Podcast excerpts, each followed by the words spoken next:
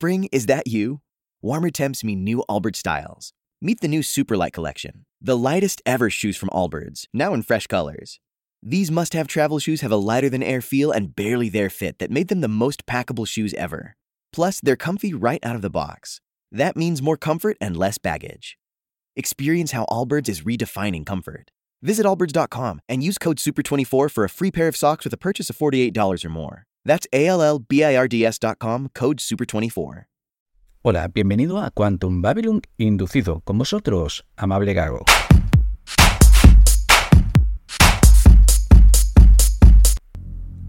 Hoy hablaremos de la película Llaman a la puerta. Llaman a la puerta es una película de terror psicológico y también de Slayer, dirigida y escrita por Night Shyamalan. Está publicada en el año 2023 y su título original es Knock at the Cabin. Esta película está basada en una novela del año 2018 titulada The Cabin at the End of the World de Paul G. Tremblay. Quizás esta novela no la conozcas de nada, pero basta decir que ha ganado el premio Bram Stoker como la mejor novela de terror en el año 2019. Lo interesante de esta cinta es que pese al hecho de que ha habido una novela que ha tenido un éxito muy bueno y considerable, y a pesar también de que ya contaba con guion previo a esta película, este proyecto se encontraba congelado y nadie lo quería tomar. Sí, esta cinta también formaba parte de aquello que se conoce por Blacklist o la Blacklist de Hollywood. Si no sabes muy bien de qué va esto de la Blacklist, lo podemos resumir con pocas palabras como son aquellos proyectos de películas que los estudios en Hollywood tienen archivados porque no saben muy bien qué hacer con ellos. Esto ocurre en muchas ocasiones. Las grandes productoras compran los derechos de, por ejemplo, las novelas, cómics, cuentos u otras obras en general para adaptarlas. Pero tanto por no conseguir realizar un guion que les convenza, o porque quizás tienen unos costes muy elevados eh, realizar ese proyecto, o quizás porque ningún director mm, ha sido el apropiado para desarrollar esta película, los estudios pasan a archivarla y muchas veces caen en el olvido para siempre y quedan ahí congeladas en la blacklist. En el caso concreto de la película que estamos viendo, nuestro gran conocido y respetado director se ha atrevido a rescatar este proyecto tan bueno y tan interesante. Lo ha sabido adaptar bastante bien a la pantalla y conoce la historia que nos cuenta, pero lo más importante, Night Shyamalan es consciente del dilema que se nos plantea en la novela. De esta forma, aunque hace una adaptación con ciertas licencias respecto del original, consigue guardar y respetar el alma de la obra en la que se basa. Como protagonistas tenemos a Dave Bastista. es interesante que Dave últimamente se estaba quejando de que le gustaría hacer papeles un poco más complejos y no encasillarse siempre en los mismos papeles. En esta cinta le da un poco más de juego. La verdad es que no lo hace del todo mal, aunque se nota que aún le falta un poco para convertirse en un actor todoterreno, pero al menos mm, no defrauda. Pues aparece también lo que es Rupert Green, que es conocido por interpretar el personaje de Ron en Harry Potter, está. También está Nicky Makuka Bird, que ha hecho varias películas, pero la verdad a mí no me suena de nada.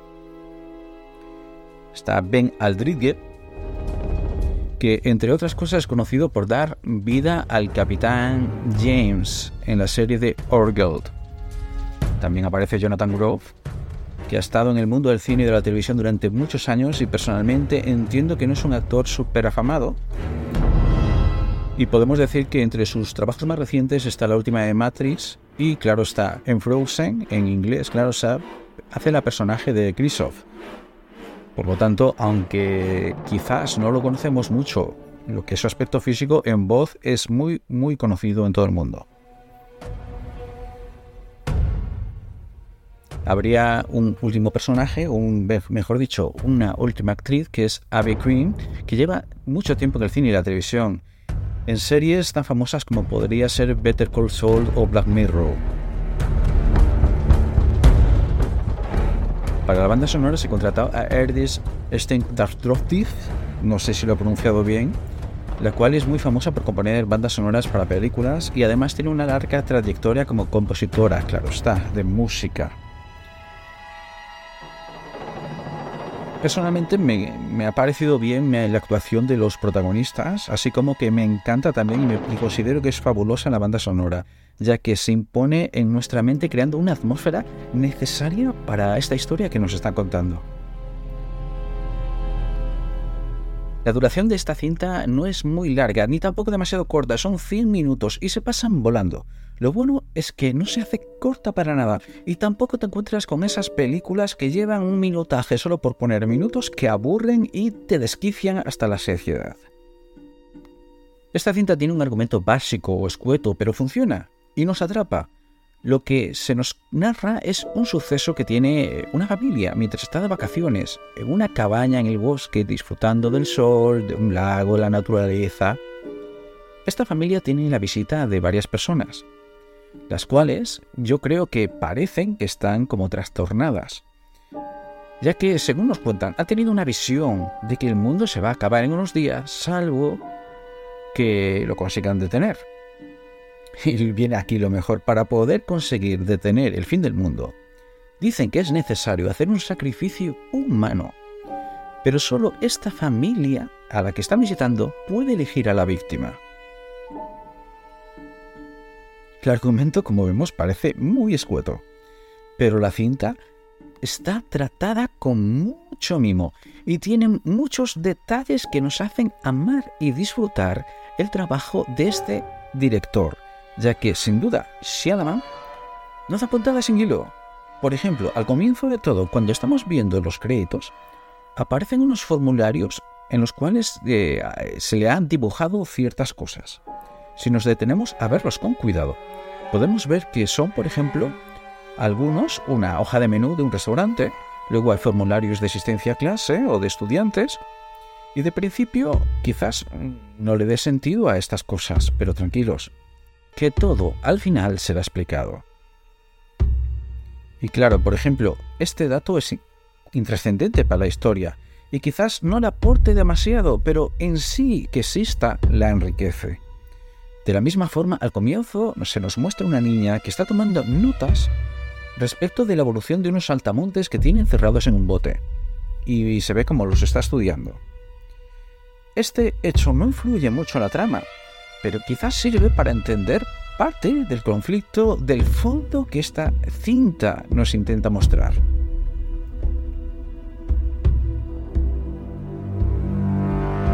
Ya que en el fondo el problema que se nos presenta en esta película atenta directamente contra nuestra inteligencia, nuestro raciocinio y nuestra fe, ya que para poder detener un apocalipsis, por un lado es necesario creer que esto puede ocurrir, y por otro lado, es difícil poder convencer a personas que tienen esta fe que lo que creen es una mentira.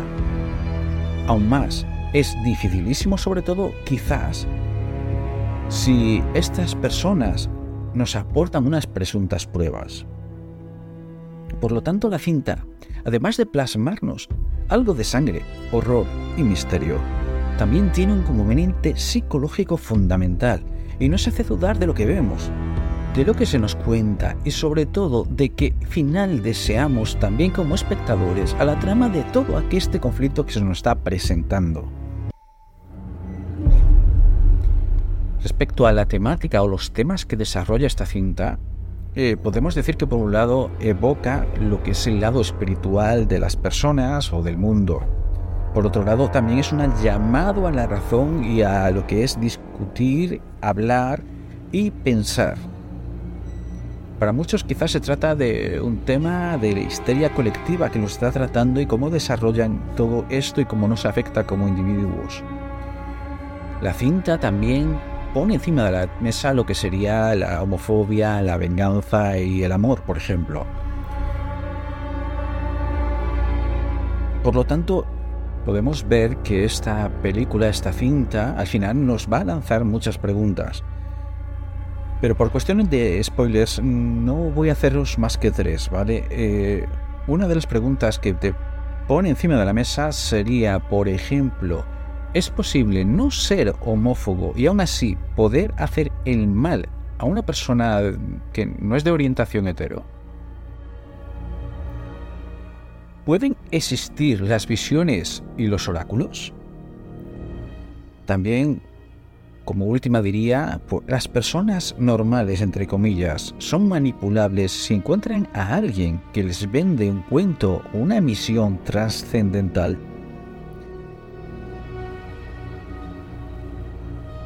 Como seguro que muchos se pueden imaginar, el tema de los sacrificios humanos es algo que lleva entre nosotros mucho tiempo casi se podía decir desde los orígenes de la humanidad. Tenemos escritos, historias que atestiguan estos actos. Y sinceramente, hoy en día quizás es una de las cosas que menos nos caben en la cabeza. Aún así, si alguien quiere ahondar en estas ideas, conceptos y comerse un poco la cabeza con estos temas, recomiendo un libro que se titula Temor y Temblor de Soren Kierkegaard. Creo que es uno de los libros más fáciles de leer de este filósofo y estoy seguro que al que le interese este tipo de historias o de temas, pues le puede ser bastante interesante.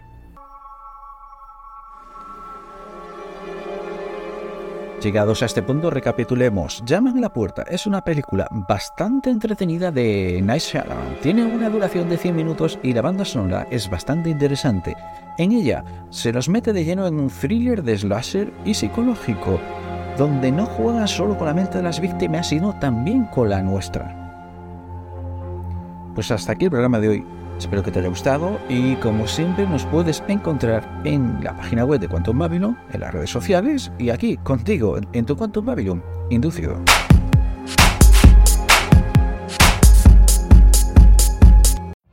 Every day we rise, challenging ourselves to work for what we believe in. At U.S. Border Patrol, protecting our borders is more than a job, it's a calling. Agents answer the call, working together to keep our country and communities safe.